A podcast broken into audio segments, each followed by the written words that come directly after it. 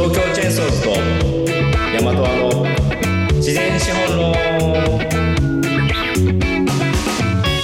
はい東京チェーンソーズの高橋です大和の奥田です。よろしくお願いします。よろしくお願いしますはい。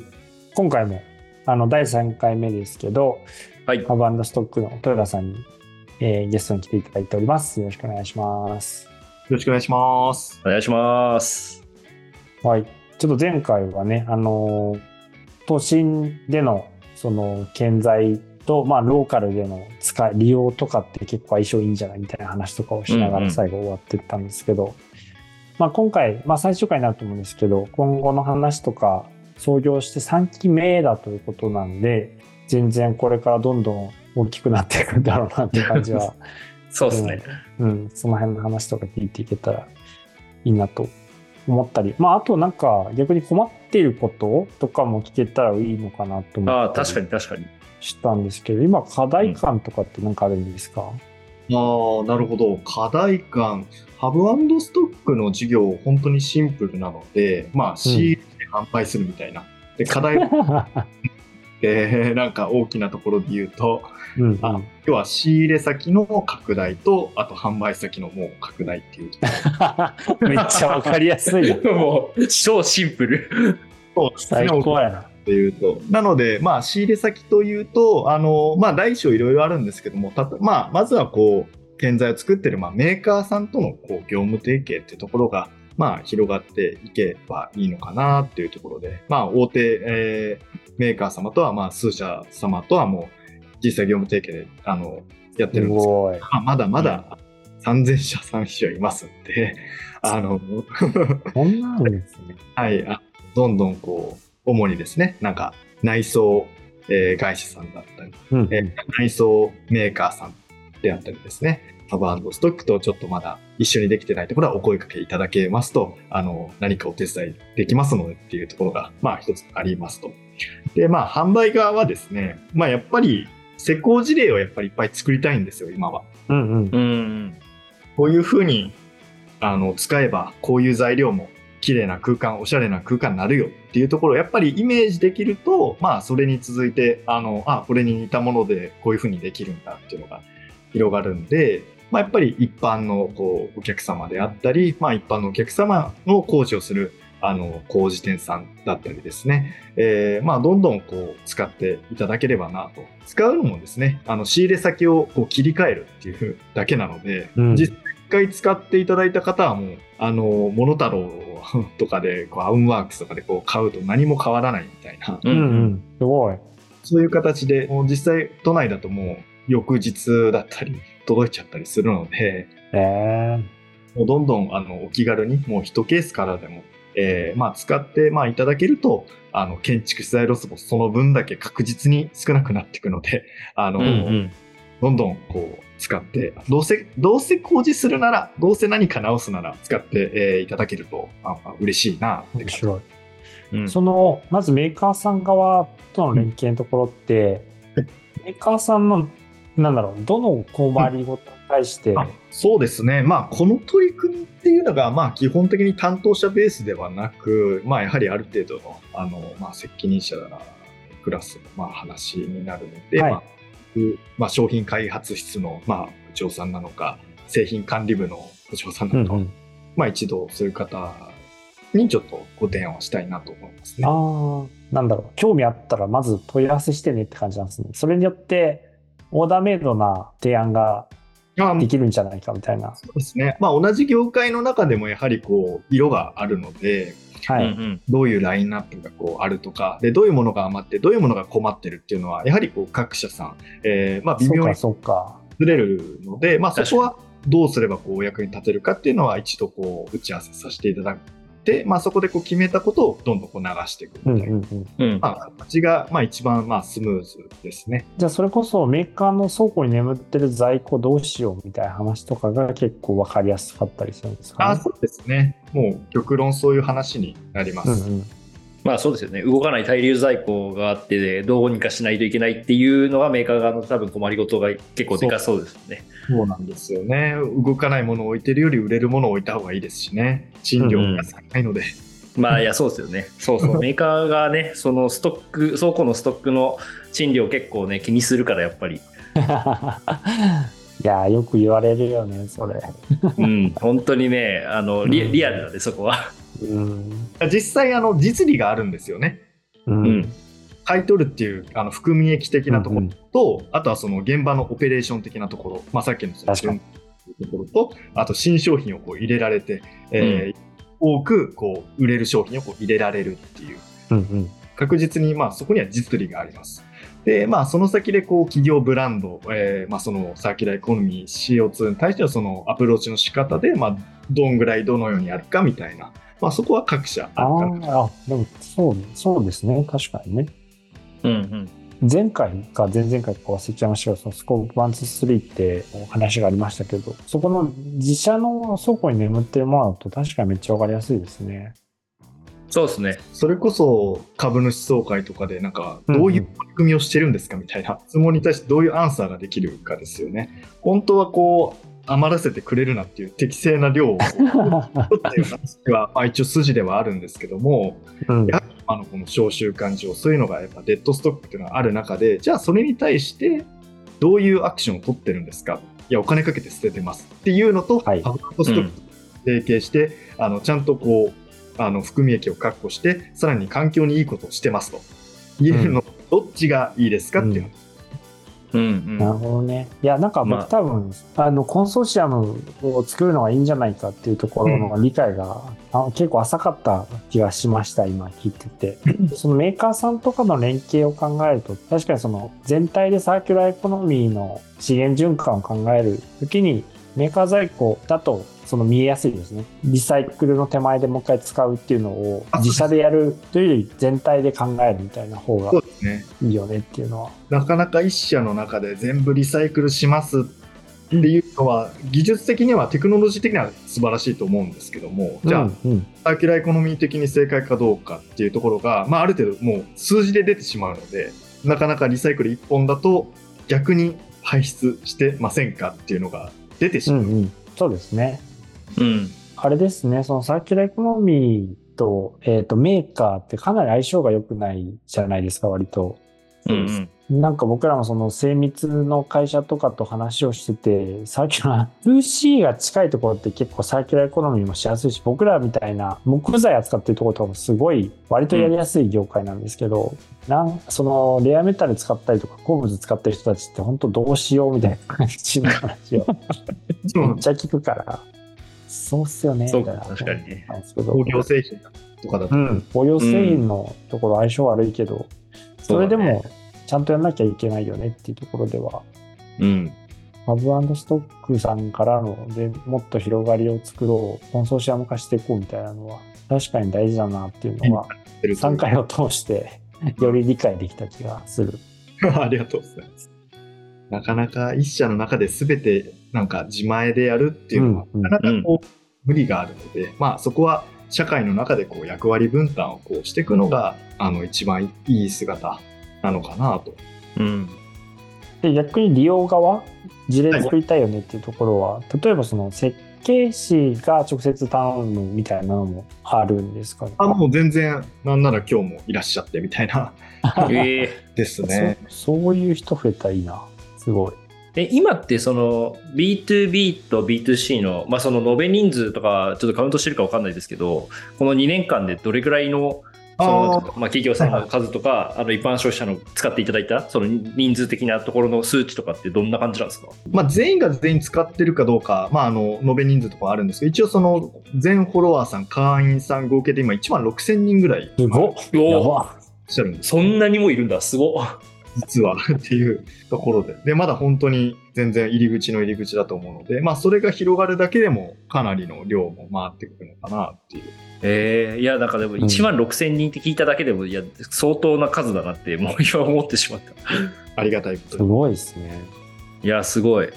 でもやっぱそれぐらいみんな課題意識があったりとか、まあその事業内容に共感して、あれですよね、使おうっていうふうに、そのハブストックから買おうっていうふうに思ってくれる人がちゃんといるってことだもんね。そうですね。まあ今、ここのやっぱり数年、け原材料高騰、あの、不動産価格も高くてリノベーションにお金回せませんとか、そも材料が高い、あの人気が高い、もう工事ができるか0100みたいな。じゃあ DIY でやるけど、でもホーム線も高いなみたいな。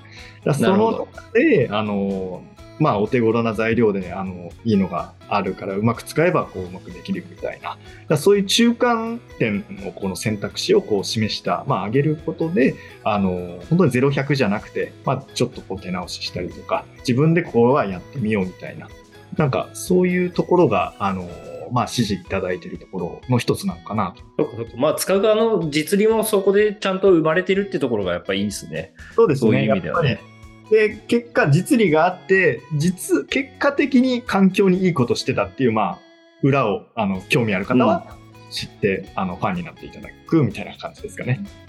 ああ、うん、なるほど、なるほど。取り組みに先行して共感してもらうっていうかは、じゃなくて、実利が先行して、まあ、あの、表には、まあ、一応資源循環のこう文化を作りますみたいなこと書いてあるんですけど、なんかサーキュラー的な、うんことだったり、なんか SDGs 的なことは表には基本的に出してなくて、そういう順序で。まあ、私自身もなんか SSDGs の会社だけにはなりたくないと。みんな言うやつ。そうです。でやはりそこは、まずは、ソーシャルビジネス抜きに、本当にビジネスとしてまず人に求められているものを、皆様にこう、便利なものを、あの、求められているお役に立つサービスを作って、結果それが環境にいいことっていうのがやっぱ作りたかったっていうのがありますよね。いやそれはもうめっちゃもうもう本当に尊敬しますわ、その志は。なんかやっぱり、こうソーシャルビ、いやいやいや、まあそうです。まあまあね、まだ途中なんでしょうけど、いや、そのやっぱソーシャルビジネスとかね、その、その環境問題とかそういういろんなものに取り組もうとすると、どうしてもそっち側のね、その共感先行というか、まあ、どうしても、まあ、そそれも、まあ、半分ちゃんとあって、まあ、あのどっちにしろ使ってもらうっていう風な形にはなっていくとは思うんですけど最終的には、まあ、でもやっぱりその、ね、使ってもらう人たちのそのニーズにどう応えられているのかっていうところがあの本当に設計としてちゃんとできてないと結局ビジネスとして成り立たなかったりするから。そうです。そもそもっていうところがまあやっぱり。本当に難しいもんな。正直そのなんか一個重りを背負った状態で走り出さなきゃいけないようなところはあるんですけど、うん、そこを走れると、まあ面白いけど、やっぱり大変では思うので、そこが、まあ、できてるというか、そこに向かってるっていうのはすごい早いなって気はしますよね。だからその環境、さっきの環境問題とか SDGs の方を走らせようとすると、マッチングアプリをまず開発するっていうことになりそうなんですけど。側だけ作って満足しちゃう。そうそうそうそう。そうじゃないっていうのがやっぱ大事だよなっていう。いやそうですね本当に。その今、まあ、在庫在庫というかそのストックヤードとかも含めてカードも持ってらっしゃると思うんですけど、はい、そういうのもあのなんだろうご自身で貸してくださいって言いに行って借りてるんですか？もちろん。もうなんならその倉庫借りるのめちゃくちゃ大変で、うん、倉庫ってないんですよ。その、すぐわかる。買っちゃうんで。ああ、確かに。6件ぐらいこう、競合したんですけど、あの、まあ、続けと、元付けというか、あの、うちの、その、お願いした不動産会社さんが、もう本当に応援してくれて、うちのホームページとプレゼン資料を、その、元付けのそのオーナーさんとその管理会社さんにプレゼンして、もう絶対もうここの会社に貸した方がもう社会貢献するもうあるから。すごい。すげえ。すごく押してもらって、なんとか押しのけて 借りさせていただいた形で、お頼み申しますっていう形ですね。いや、素晴らしいですね。いや、素晴らしいですよね。ちゃんと足使ってというかね、やっぱそこのね、本当最初のところって絶対泥臭くなりますもんね。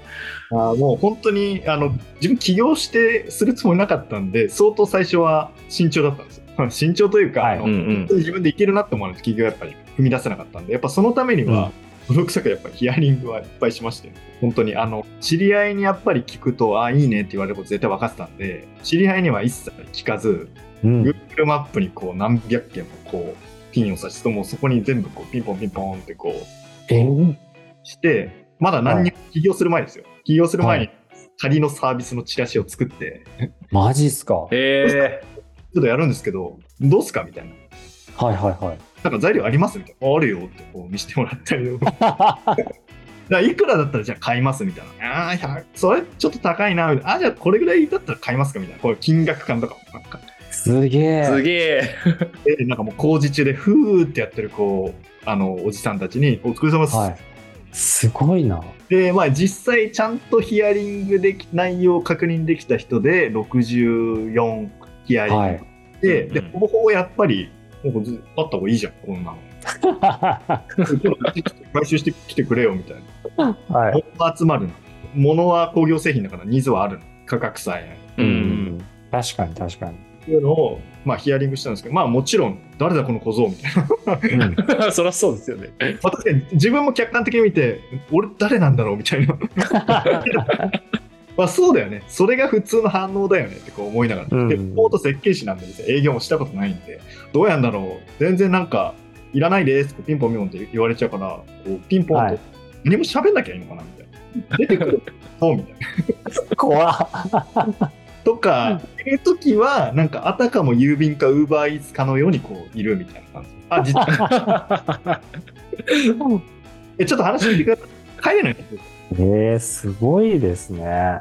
それをいやでも緊急事態宣言下にこうやってるみたいな。しかも緊急事態宣言下にそれやってるのか、超嫌がられそう。やべえやつだな。やばいやつですね一。番やばいやつです。もう飯こんな子集まってるやつ一番やばいやつだな。工事、工事は止まってなかったんで、そのやってるところは。うんやっぱりもう、うんうんうん。そこはいけるだろうって思って。いや、結構なんか、お手本、お手本って言ったらあれですけど、素晴らしい。そうです話ね。ですねも、そこまでできる人って、やっぱりそんなにたくさんいるわけじゃないよね。まあでも自分が起業するならそこまでやんないとちょっと裏付けない。怖い。うん、まあ確かにね。まあ確かにって言えるレベルのなんかやり方ではないけど、あの、すごい、すごいね、その足を、足で稼ぐアンケート、アンケートっていうかね、まあアンケート調査っていうかもう、なんかひたすらワンオンワンやり続けるみたいな感じなんだろうけど、やっぱりほんその当事者から聞くのが一番いいですからね。それはそうですねかっ。こいい。もう間違いない。自分の人生を使ってこう、キャリア捨ててこう、起業する。さすがになんか人任せにできないなみたいな。その話を聞くとさ、なおさらあれなんですけど、ゴミが、ゴミというか、建築資源が、資材が捨てられていくみたいな。のに対して違和感を感じて、それが、なんだろう、数年経っても違和感残ってたから、やっぱおかしいよなって話だったんですけど、その手前で、環境問題みたいな話とか、そういうことって、なんかプロフィールとか見ててもあんまり書いてないじゃないですか。れ書いてないのはまあ理由があって、あいの、はに自分の勤めてたところの会社の話になっちゃうんで、まあ環境問題というよりかは、あの、はいマンションいっぱい作ってたんですね。い。うんうん。うん。で、その、ただのマンションというよりかは、あの、まあ、全部似たり寄ったりかもしれないですけど、あの、相続税対策のマンションを作ったんですよ。ええええなるほど。あ、でも、確かに、東京多そうだな。そういうのあんの、はいまあそう確かにね。大体、まあ、全部か全部じゃないですけど、オーナーさん建物に興味ないんですよ、全然。うん。ああ、なるほど。ネットでどれぐらい、一括借り上げの金額がどれぐらいしか興味ないんですよね。別に無難にしといてと。でも設計も工事もめちゃくちゃ大変なんですよ。うん。ううん。ん。で環境にも負荷かけるんですよ。うん。ゼネコンなんで、その収支計算するんですけど、じゃあ、エリアのこうマーケット調査するんですけど、立て、立て終わるじゃないですか。で、まあ、通ったりするんですよね。自分の案件とかの。たまにこう、はいはい。うんうん。全然入ってないんですよ。そうなんですか。めっちゃ、もうもちろん全部じゃないと思いますよ。で、はいじあれそんなにめちゃくちゃ立ってたわけじゃないんで、あれあれなんですけど、全然カーテンついてて、めちゃくちゃ大変で環境負荷立つあるあるのに、全然使われてないマンションをこう建てるこの虚しさみたいな。なるほど。何をしてるんだろうみたいな。ああ。はとか、いはいはい下手すれば数年後壊す建物とかも作ってましたね。計うんあすごいな。すごあ。いいや、なん話か、しかもそのでかい建物建ててんのに、依頼側が思い入れがないって結構、もうなんか辛いな。辛いですし、あの、さっきく冒頭杭の話したと思うんですけども、うんうん。今もう都内の敷地ってもう既存の杭が入ってるケースが結構多いんですね。はい。うん建物の杭残ってました。で、それを避けて打ちますって。でもそあのうんうん。次どうなんの？もう避けるとこないやんけみたいな。はいはいはいはい。で、どうすんの？どうしようもないんですよ。うん。だから、えー、そうか。何をやってるんだと。ああ、じゃああれなんですよね。多分環境とかよりも、そういう不不条理感というか、な、な、なんなんそれっていう、結局全部ゴミになるんかいみたいな。ツッコミみたいな感じなんですね。結構いやもうこれにちょっと加担できんわって思っちゃう。すごい。あでも自分も設計やってて、うん。マルスタ側の人間だったので、なのでもうハブストック半分罪滅ぼしなんですよね。あ、なるほど。そういうことか。今までやっちゃってたからね。やばいあの大変じゃないもうやらなくちゃいけないんですよ、もう。背負ってる。あーなるほど。で、今2年間で自分が今までやった分くらい回収できましたか？それもう何何十倍もなってます。さすがにね。さすがに自分が話したよやつよりかはもう相当あれですけど、でも、工事業者も51万人いるんで、その分のあの カルマを返さないといけないんですよ。何なんだろやばい、背負ってるわ、本当に。かっこよすぎる。やんなくちゃいけないなって。早くやんなくちゃいけないな。軽い感じで言えるのがマジで素敵ですね。かっこよすぎるな途中ですけど、まだ全然う。んうんうん。あ、でもそういう感じなんだ。面白いですね。面白い。うん。環境というより自分に嘘つけないみたいな感じの方が。うん、まあ自分で言うのもなんですけど、なんか地に足ついたビジネスモデルなのかなとは、なんとうなくうん。わかりやすい。じゃあ、まあかなりそういう中では、これからっていうのは結構地続きな展開として、まあもちろんコンソーシアムの話とかもありましたけど、それもでもそんなすぐすぐっていうよりは、もうちょっと先の話？うん、いや、これやり方いろいろあるなって思っはい。て、まあ、あるんですよ。いろんなやり方が。いろいろ。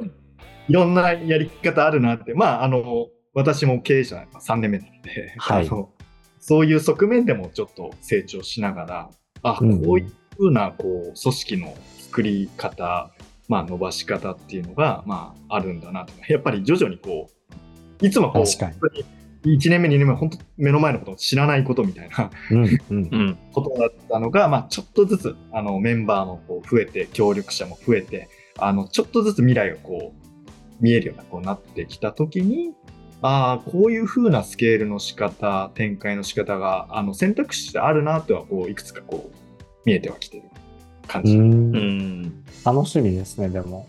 ね。ハーブストックさんの。てかもう豊田さんが面白いわ、本当だよね。イケメンすぎるわ、本当。うん。やばいね。え今はでもあれなんですか？それか一応やっぱりその事業も多分広がってってると思うし、はいまあ、その依頼依頼というか僕さんはいあの来てるっていう風な話なんですけどそのもう日々割となんか一緒にやりませんかみたいなあの、まあ、うん。メーカーさんとかも含めてはいじゃあ声かけてくれる人たちは増えてってる感じですか？あもう断然増えてますね。先日あの国際フォーラムあのビッグサイト国際フォーラムがうん。ビッグサイトで、あの、賃貸住宅フェアっていうあの出店をしたんですよ。あの、ブースを。おー。おおええを展示しながらこういろんなこうご案内し、2日間したんですけど、うちのブースだけで1000人以上来てますすごっすごいなでメメーカ注ーさん。目度高いな。高いです1000人って結構シャレにならない人数ですよね奥だったんですけどね、結構あの目立たないところ、やっぱりあの目的として来てくれてるお客さんとか結構いたりとかして、でなるほ、どまあそこでやっぱりあの展示ってあのそういうゴミが出ちゃうんですよね。あのいっぱい。なんですけど、うちはこのトラックにこう建材乗っけて、ゴミゼロ あの展示みたいな感じにして、素晴らしいあの出店あの主催者側からなんか、ハブストさんなんかできないみたいなこと言われたんで、うん、じゃあトラック乗り付けていいっすかみたいな感じで言って、トラックとも展示にしちゃうみたいな。で、最後それ全部積んで、こう、ゴミゼロで帰るみたいな。すごい。そういうのをこう、で、みんなこう材料こう見れるようにこうしながらこうやっうんうんうん。うんうんて、めっちゃかっこいいな。速度がこう、あそこでもぐっとありがたいこ高まった感じですね。なんかビジネスモデルがシンプルだからこそ、それこそそうやって一緒にやりたいっていう人もいる一方で、なんか勝手に始める人もいそうだなっていう気もするんですけど。はいはいはい。うんうんあ、あの、ありますよ。あの、私もアプリ作りたいんで、事業内容教えてくださいみたい アプリなんだ、そこは。な。あ、あの、回収して販売してるだけっす、みたいな。やってどうぞ、みたいな全然40万とあるんで、うんどんどんやってくださいっていう。うんうんうん全然、あの、独占するつもりもなく、もういっぱいあるんで、もまあそうっすよね。各地でうん。間違いないわ。確かに出口が広がっていけば、お互いが。そうっすね。もう関係ないもんね。もうもはや。まあ、極論ですけど、本当ハバードストックはない方がいいんですよね。ブドウのジャンツを。あの、極論ですけど。あの、そうですね。うんあの、最終形態なくなるってやつですよねあの、ソーシャルビジネスのね。あの、問題解決したから完全に、あの、終わりですっていう。もうちゃんちゃん、よかったね、みたいな。でもなかなか難しいんでね、あの、自分たちの目の黒い間は、まあ、あるだろう、この問題が。間違いないですね。そうか、そうか。まあじゃあいろんな地域で、まあハブストックさんのような活動が広がっていくこともあるだろうけど、まあでもやっぱり思いの部分とか、さっき聞いて、あの、ちゃんと提案ができるとか、まあそういうところがないと、まあ実際はうまくいかないんだろうなとうん思うので、簡単に真似、実は簡単に真似できるものじゃないよねとか、まあ今までなかったのはそういうことかみたいなのをあの、豊田さんは知らない間に柵を越えて乗り越えてたみたいな。天然でそうだったみたいな感じだったんですけど。なんか売れるな、みたいな。いや、ほんといいね。うん。いや、最高だった。実験しながらですね、日々。そうですよね。いや、もうほんとそうっすよね。もうね、うんとりあえず試してみてダメだったら修正しての、もうひたすら繰り返しですよね。毎日うん天体大喜利ししてるだけのみたいな。の、天才大喜利。い天体わかる。どうやって売ろうみたいな。や、本当そうですよね。お僕も大喜利だと思って取り組んでることいっぱいあるもんな。そうなんだ。あありどうして？ます？ありました。そうそう。これどうしたらいいですか？とか、これ、この森をどうしようみたいな話とか、ああ、はい振られはい。そう。振られたりするじゃないですか。確かに。そしたらもう大喜利だなって思う。そうだよね。しかも確かに、奥田さんの場合、公演とか行ってそういう話されそうだもんね。そう、むずい大喜利あるたまに。そうだよね。急にその場で大喜利の問題突きつけられそう。今？みたいな。そう、3日ぐらい欲しいなっていうのはあるんですけど。いやいや、でも本当に素晴らしい話を、あの、3回にわたって聞いて、これって、なんか、元気になりましたね。そうっすね。そうそう。なんかあの、すごい重たそうな問題なのに、豊田さん明るすぎるから。あーまあやっぱりこうソーシャルビジネス全般なんですけど、やっぱり表向きはポジティブで、まあ、根源うんうんこう、まあ、ハブストックが根源的なものづくりの楽しさっていうのがやっぱベースじゃないと、やっぱり参加者集まんないよねっていう。うん。うん。間違いないですね。それは本当そう。うんやろう、前向きに。えでも本当にさ最高でしたね。豊田さん。最高でした。喋ってたらみみんな多分元気になるなって感じうんですね。いや、もう本当人柄最高だったね。マジで。そうそう。初めてとは思えない 感じの。うんトークになりました楽しかったな。ありがとうございます。いや、本当にこれからも応援してますし、何かご一緒できることがあったらやれたらなと思います。お役に立てればと思います。じゃあ、そんなところで今回終わりますかね。じゃあ3回にとってありがとうございました豊田さん。面白かったです。ありがとうございました。